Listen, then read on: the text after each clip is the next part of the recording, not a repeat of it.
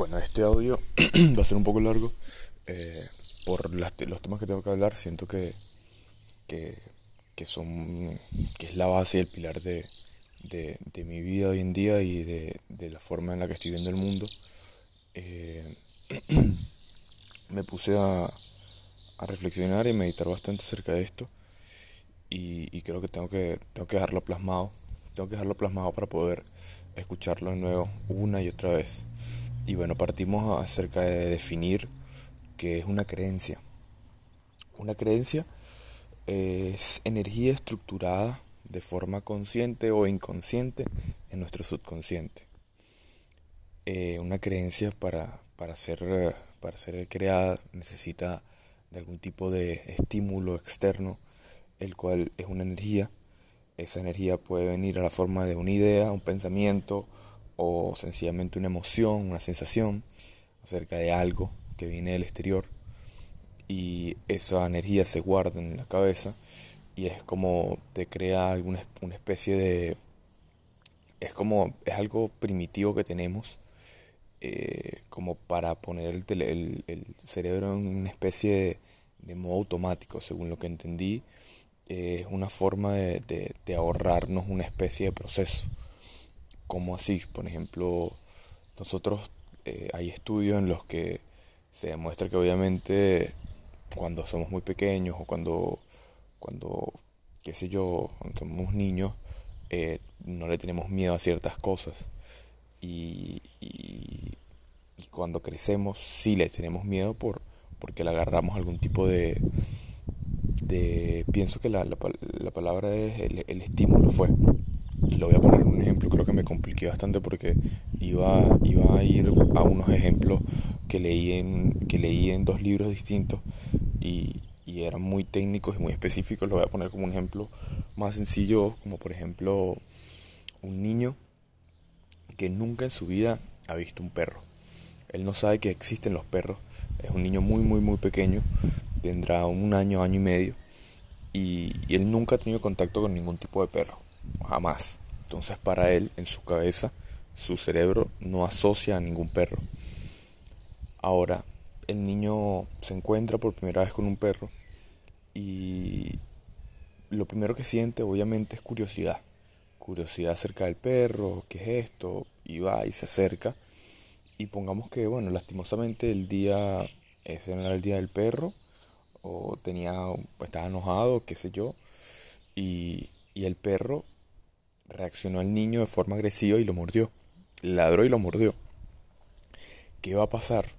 Eso fue un estímulo, un estímulo del exterior, en lo cual, al verlo, primero el ladrido del perro lo asustó a nivel auditivo, lo impresionó y lo asustó. Segundo, el mordido la mordida del perro le dio una sensación física, eso, o sea, ya entró por dos partes de, de su, digamos, de sus sentidos y lo alteró muchísimo. Obviamente tuvieron que separar al perro del niño y, y el niño quedó absolutamente traumado porque vino una energía externa y se incrustó en su cabeza creando la creencia de que los perros simbolizan peligro, de que un perro te puede hacer daño, de que un perro te puede matar, te puede morder, te puede, te puede herir. ¿Qué va a quedar en la mente de ese niño? Aparte de un gran trauma por los perros, la creencia queda total y absolutamente arraigada a tu cabeza. Esta creencia va a hacer que cuando veas un perro en la tele te dé miedo, que cuando veas un perro en la calle no te quieras acercar y te den mucho miedo los perros. Y esa creencia se creó, ya no importa que puedas argumentar, no importa lo que quieras decirle al niño, no, importa cómo quieras educarlo, el niño va a tener miedo a un perro. Y creo que una de las, los- las cosas más complicadas que tenemos en nuestra, en nuestra infancia es que pensamos que la forma de, de lidiar con ese tipo de trauma y lidiar con eso es que no, tiene que enfrentarse un perro, tiene que ver un perro, tiene que tocar los perros. Y, y tratamos de, digamos, de, de educar a los niños a base de, de la de la obligación a enfrentarse a sus problemas, a enfrentarse a sus miedos, en vez de, de creo que aceptarlos, entenderlos y buscar la manera más menos, menos traumática de, enfrenta- de enfrentarlos. Lo, lo digo en mi caso particular porque recuerdo que todos mis miedos eran tipo, ve ahí y métete con ese perro en una, en una cava. Y tu mierda. Bueno, aquí. Sigo. Eh, el niño, obviamente, creó esa creencia de que los perros son dañinos, de que los perros te hacen daño. Y pasado un tiempo, digamos, el niño va caminando por la calle y se encuentra con que está con, está con su papá y su mamá, se siente en un ambiente protegido, cruza una calle y se encuentra con que hay varios niños jugando con, con un perrito.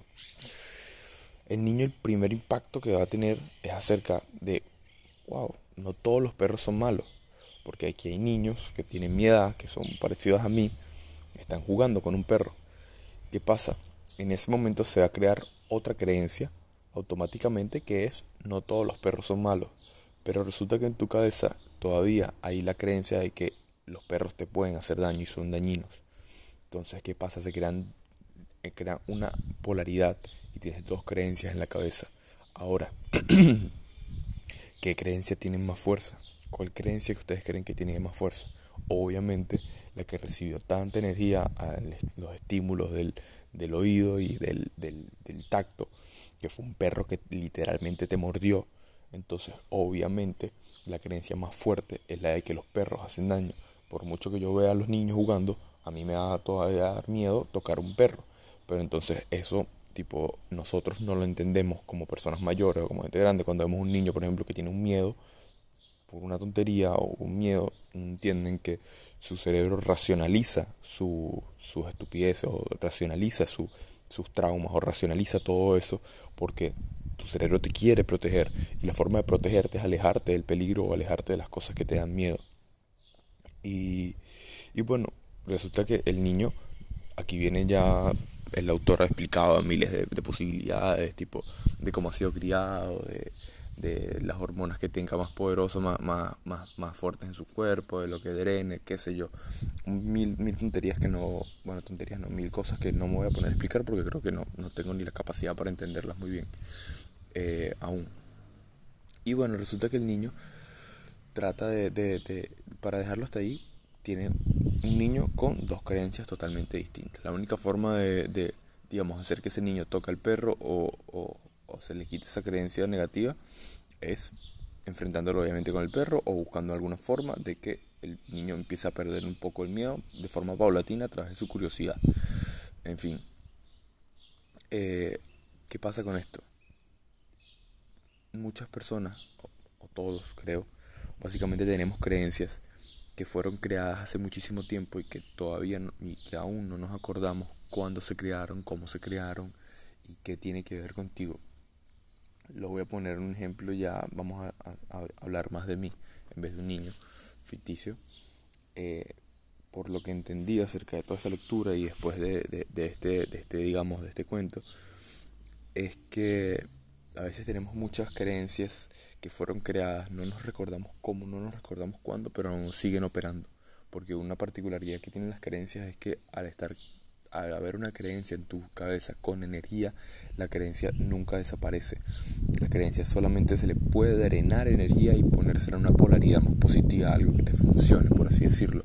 Por ejemplo, si tienes una creencia de que los perros son malos, la, la forma, la forma de, de quitarte ese miedo es poco a poco drenarle energía y afirmar y entender poco a poco de que los perros, no todos los perros son malos y le das más, más fuerza y más, más energía a esa creencia a modo de racionalización, a modo de conocer distintos perros, a modo de investigar acerca de los perros, a modo de mil cosas que puedes hacer para ir drenando la energía poco a poco y paulatinamente a la, a la imagen que tienes acerca de los perros.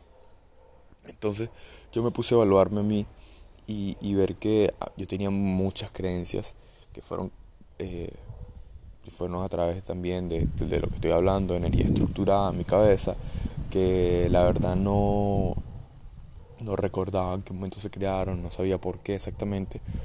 Y, empecé a crear el año, en el año 2016, cuando me, leí mi primer libro acerca de, digamos, de dinero, me di cuenta de, de, de esto de que había unas creencias positivas, había todo otro tipo de creencias.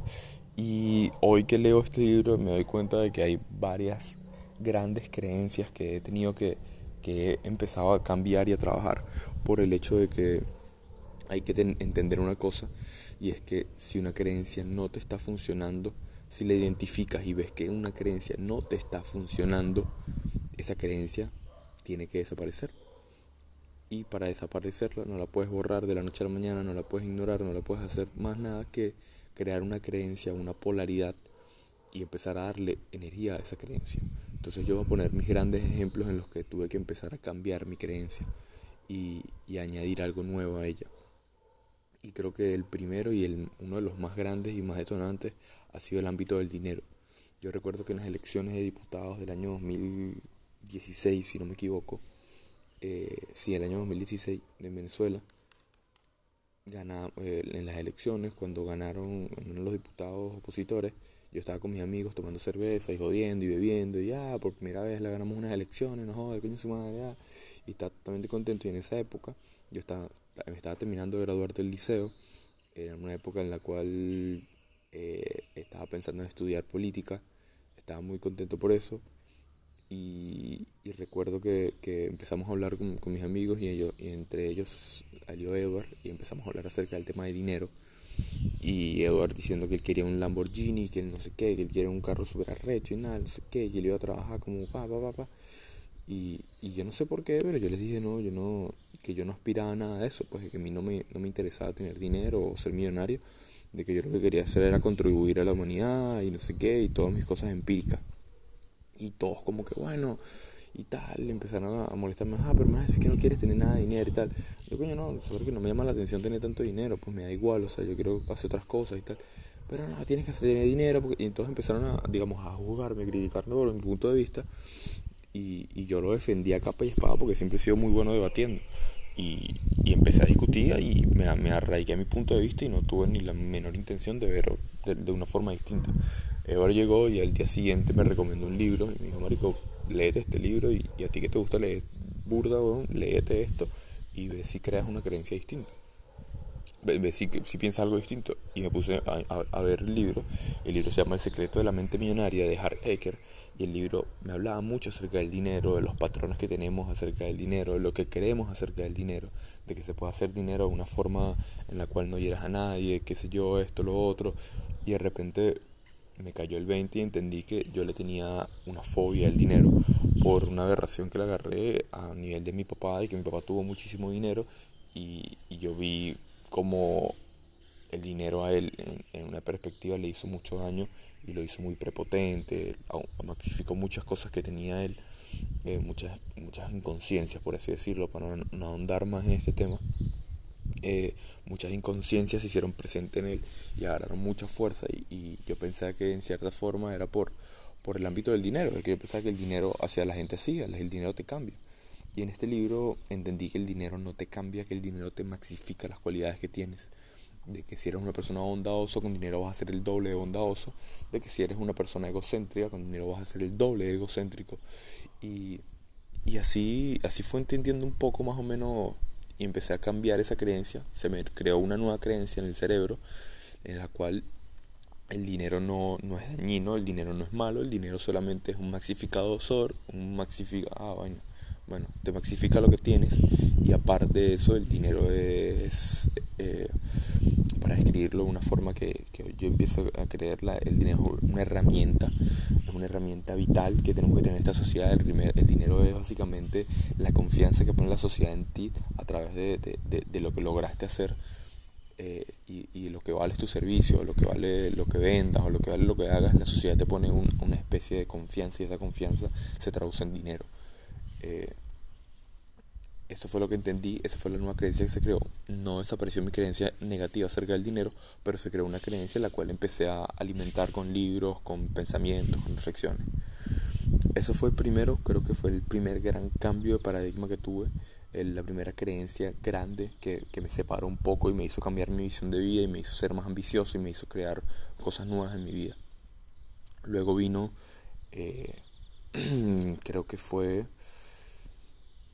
en, digamos, mi segundo cambio de creencia grande, por así decirlo, creo que fue una de mis experiencias más grandes fueron, digamos, eh, haber vivido en Panamá y pasar la roncha que pasé en Panamá y haber ido a Argentina y pasar la roncha que pasé cuando llegué a Argentina, pero creo que eso no, no fueron cambios de paradigma, sino creo que fue más como, como unos retos que me, que me tocaron la vida y que me cambiaron mucho, pero no fueron cambios de paradigma. Los cambios de paradigma vienen, por ejemplo, en el 2018, cuando, cuando estaba, estaba leyéndome un libro que se llama El Poder, se llama El Poder de la Hora.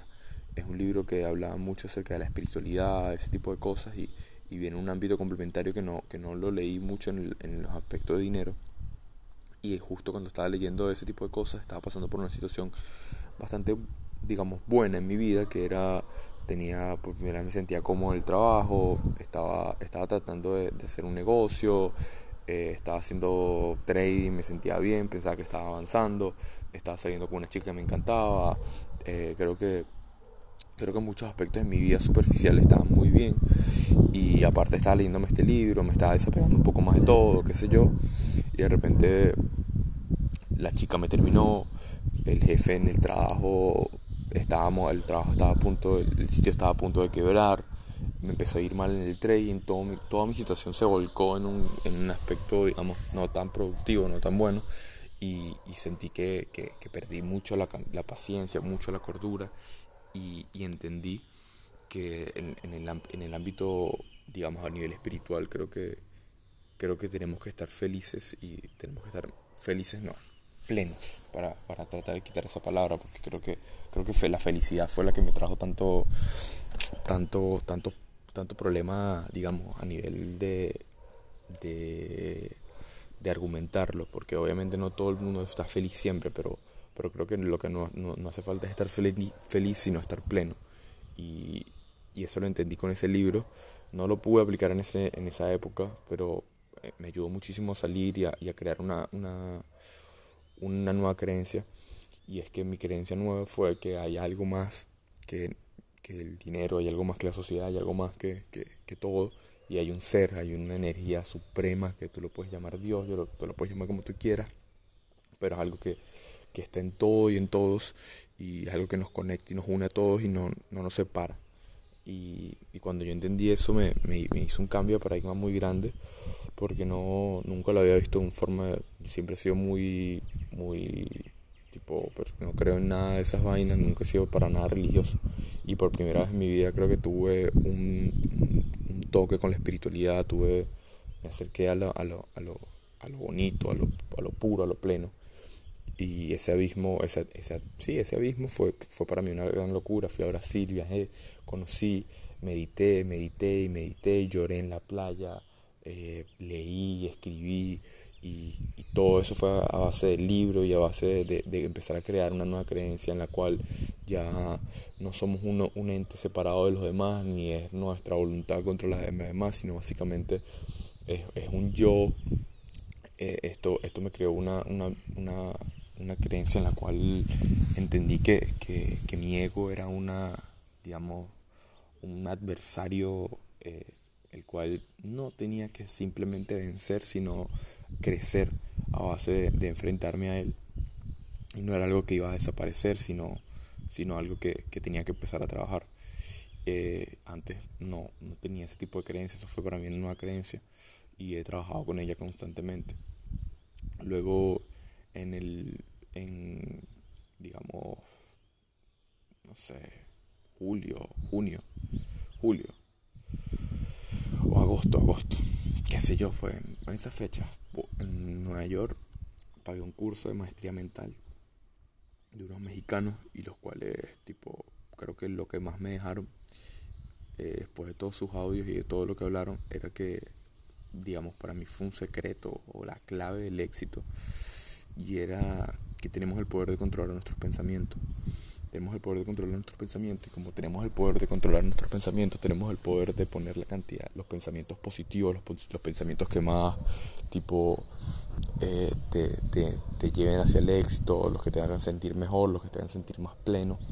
Eh, esos son los pensamientos que vas a tener en tu cabeza constantemente y es como el hecho de sencillamente sacarte los pensamientos que no te son productivos y escuchar los pensamientos y poner pensamientos que te son productivos y empezar a, a, cambiar esa vocecita interna a base de esfuerzo y práctica, en los cuales, por ejemplo, si estás en un día, eh, el día está lluvioso, no tienes nada ganas de salir, tus pensamientos te están diciendo, ah, no salgas nada, cuéstate a dormir, qué sé yo, eh, el día es una mierda, no, no, no, hay nada que hacer, qué sé yo, en vez de ponerte esos pensamientos, tú agarras, te das cuenta de que tú puedes dominar tus pensamientos y empiezas a decir, oye, es un buen día como para estar tranquilo, hoy es un buen día para leer, hoy es un buen día para tomarse un café y relajarse, hoy es un buen día para reflexionar acerca de muchas cosas, eh, no voy a salir hoy, me voy a quedar tranquilo en la casa, voy a leer, voy a estudiar. Eh, es ponerte pensamientos de ese tipo en tu cabeza. Vas en la calle y alguien te empujó o tienes, has tenido un día de mierda y, no, es el, no, es el, no, es el, hecho de, de, de, venderte cosas que no existen o, de creerte un come flor. Es el hecho de ponerte pensamientos que te ayuden. Si alguien te empujó, un pensamiento que te ayude no va a ser ese mamacuevo con su madre.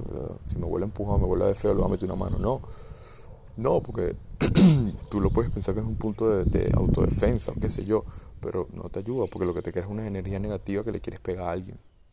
En cambio, si cambias esa creencia por un, o sea, si cambias ese pensamiento por un, este hecho me empujó y me dio feo, bueno, marico, qué día de mierda ahora tenía ese pobre pana que está de esa manera tan, tan alzado y tan, tiene tantos problemas en su cabeza que míralo como está. Y, y ya, te sientes como, o sea, cambias ese pensamiento y, creas algo que es totalmente posible, ¿me entiendes? Es totalmente una verdad, totalmente posible. Capaz no sea la verdad, capaz el bicho es un mamagó porque es y ya, pero ¿y si no? No importa, yo no le voy a preguntar, ¿me entiendes? Es sencillamente, ¿sabes? ser un poquito más, más lógico con los pensamientos y crearte cosas positivas en tu día a día. Y bueno, eso me lo dio maestría mental. Eh, y me gustó muchísimo ese pensamiento, ese cambio de paradigma. Eh, en el cual yo antes obviamente pensé que, que, tenía que combatir con mis pensamientos, que tenía que, que, luchar y que tenía que, combatir contra mi ego y entendí que en cierta forma sí, pero, pero no a un, punto de vista negativo como que el ego es algo malo, sino básicamente es un adversario que tenemos para crecer. Imagínate que no tuviéramos ego, eh, ¿cómo creceríamos? Porque sería todo perfecto. Si no existiera el ego, sería todo perfecto. No, no, habría motivo para que estuviéramos acá en la tierra. Creo que venimos a la tierra a trabajar con nuestro ego, a que nuestro adversario nos hiciera crecer. Es como que, eh, eh, bueno, aquí ya otro beta más complicado. En fin, y creo que el, el último cambio de paradigma que he tenido lo tuve hace poco ya, después de haber estado aquí en, esta casa, en San Clemente el Tuyo. Voy a poner la fecha porque creo que la fecha para mí es importante. Hoy 13-11 del 2019. eh, entendí que a través de, de, los videos que he estado viendo de, Diego Dreyfus, entendí a través de los libros que me he estado leyendo, entendí a base de la vivencia, de todo lo que me ha pasado últimamente, que básicamente esto que estamos haciendo, la vida, eh, es un juego. Es un juego y, y suspiro un poco cuando lo digo y, me parece súper loco, que nunca lo vi así. Y, siempre me tomé la vida tan en serio y quería lograr cosas tan arrechas y hacer tantas cosas. Y entendí que, que no importa lo que logres, no importa lo que hagas, en 100 años todo eso va a desaparecer. ¿Qué importa, marico? O sea, ¿qué importa lo que tú hagas? ¿Qué importa la huella que tú vayas a dejar? O sea, deja de ser tan ególatra y deja de querer ser distinto a los demás cuando todos somos uno. Y, muchos pueden pensar que este pensamiento es un tanto derrotista o, que te rindes. Y, la verdad es que sí, me rendí. Me rendí y hoy que, lo, que, me sale esta palabra de primera vez que la digo, eh, me rendí.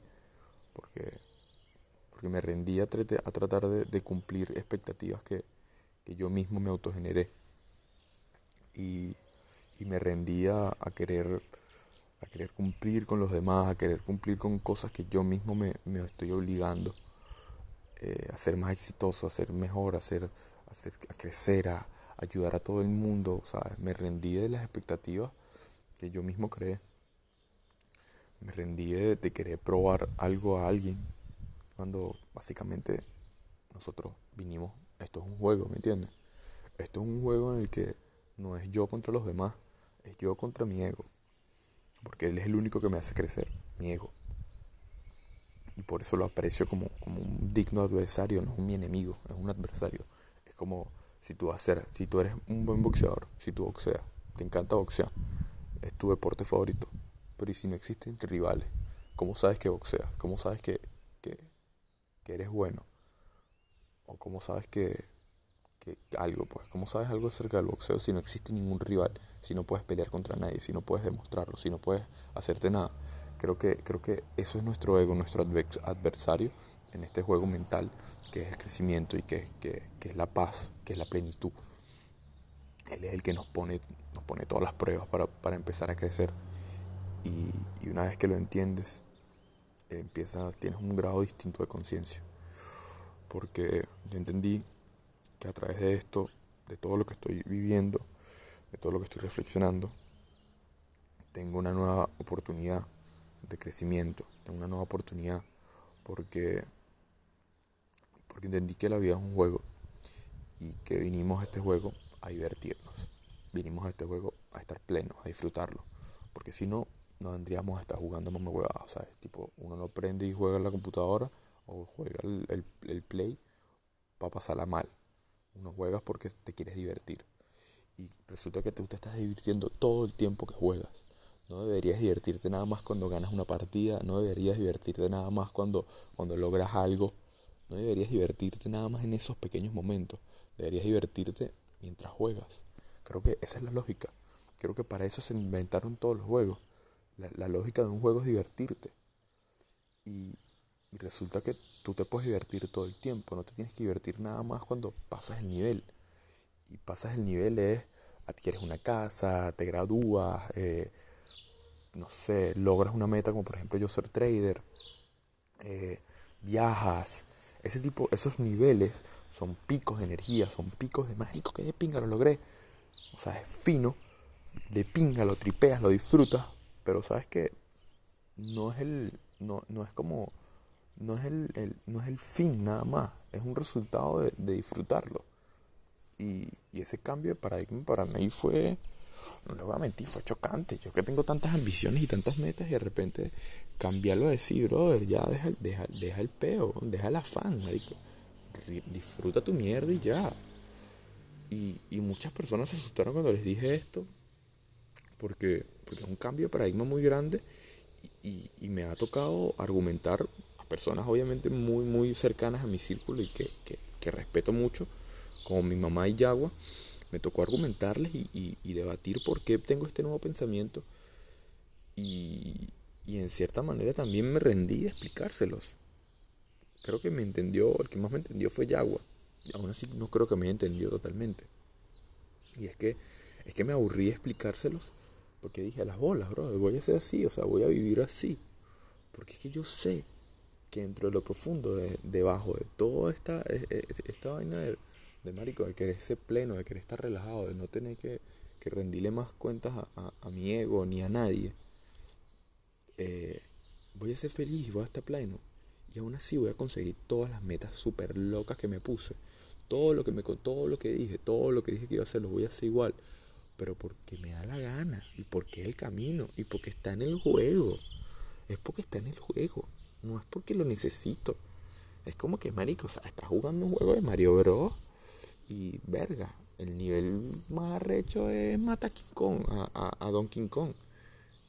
Y lo vas a hacer, lo voy a hacer. ¿Me entiendes? Porque está en el juego y porque me estoy tripeando mi juego.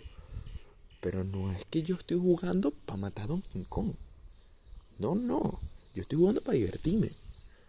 Que está en el camino. De pinga. Pero no es la meta.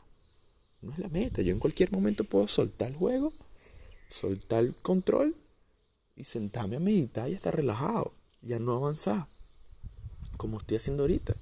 Ahorita estoy sentado, solté el control un ratico y dije, ok, vamos a relajarnos. Estos 29 minutos que tengo, solté el control, bro. Solté el control y dije, ok, listo, chill. Vamos a verlo así. Después voy a volver a agarrar el control y voy a seguir jugando y voy a hacer una maldita lacra. Y voy a jugar el juego de la vida, el juego de la sociedad cuando yo quiera pero no cuando no estoy obligado. O sea, a mí nadie me está poniendo una pistola y dice, juega, juega, juega, crece, haz esto, pasa al otro nivel, ¿por qué no has llegado al otro nivel? No hay ningún apuro. Yo juego cuando yo quiera. Porque me estoy divirtiendo, porque para eso es que lo estoy haciendo. Si no, ¿para qué coño vas a jugar? Y, y esta reflexión ahora es que llegó brutal, marico. Este era el punto que yo quería. Tardé 29 minutos y 40 y 50 segundos en encontrar lo que yo quería. Y me, me costó 30 minutos hablando, el coño de su madre.